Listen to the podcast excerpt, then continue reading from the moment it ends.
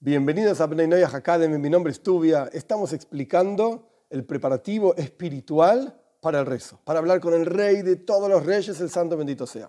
Explicamos que hay una meditación, pensamiento, contemplar la grandeza de Dios. Y explicamos más o menos cómo se puede entender brevemente esta idea de la grandeza de Dios. Y es fundamental los detalles. No decir, Dios crea todo, ¡ah, qué grande! No, no, no, no. ¿Qué es todo? Detalle por detalle, como fue explicado y como cada uno puede, con su propia cabeza, expandir estas ideas. Perfecto. Pero por el otro lado, no solamente hay que meditar en la grandeza de Dios, hay que meditar en la, en la bajeza del hombre. ¿Esa bajeza del hombre cuál es?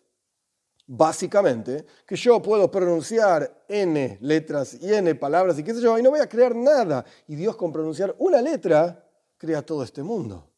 Ok, perfecto. Pero aún así, con esa bajeza con la que nosotros nos presentamos frente a Dios y decimos, Hashem, yo no soy nada, con esa misma bajeza tenemos que ser conscientes de que Dios nos puso acá en este mundo para ser sus socios.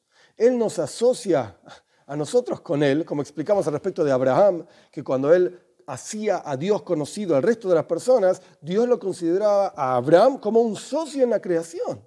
Porque Abraham logró que las personas reconozcan la existencia de Dios, la presencia de Dios, la importancia de Dios, y así sucesivamente. Entonces, es una especie de ida y vuelta, una especie de dicotomía, dos, dos espacios, dos partes de la balanza. Por un lado, no sos nada, y no sos nadie. ¿Qué sos? Mirá, Dios crea el mundo entero con una letra, ¿y vos qué haces con una letra? Nada. Puedes hablar todo el día, no creas nada. Pero por el otro lado, sos un socio de Dios.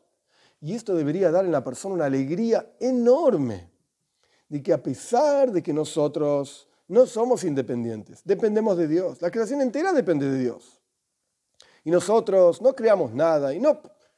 Ah, ¿qué hacemos acá?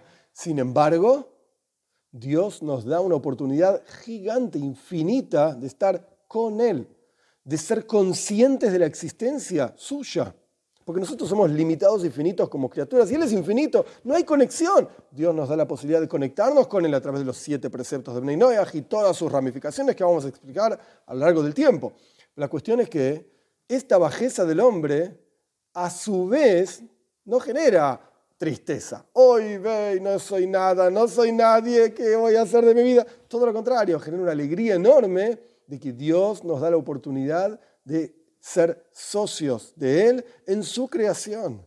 Que Dios nos da la oportunidad a nosotros de pensar en Él, de ser conscientes de su existencia y de rezarle, de hablarle y que Él nos responda de una u otra manera. Cada uno tiene que encontrar los caminos a través de los cuales Dios responde. Hay muchos caminos que Dios tiene para respondernos. Pero sea como fuere, ser conscientes de esta increíble oportunidad y este es el otro preparativo para el rezo. Por un lado, pensar en la bajeza del hombre, que cuán nada soy yo en el mundo de Dios, y por el otro lado, a su vez, esto debería generar una alegría enorme de la oportunidad que Dios nos da de ser partícipes en su mundo, y no solamente partícipes en su mundo, socios de Él.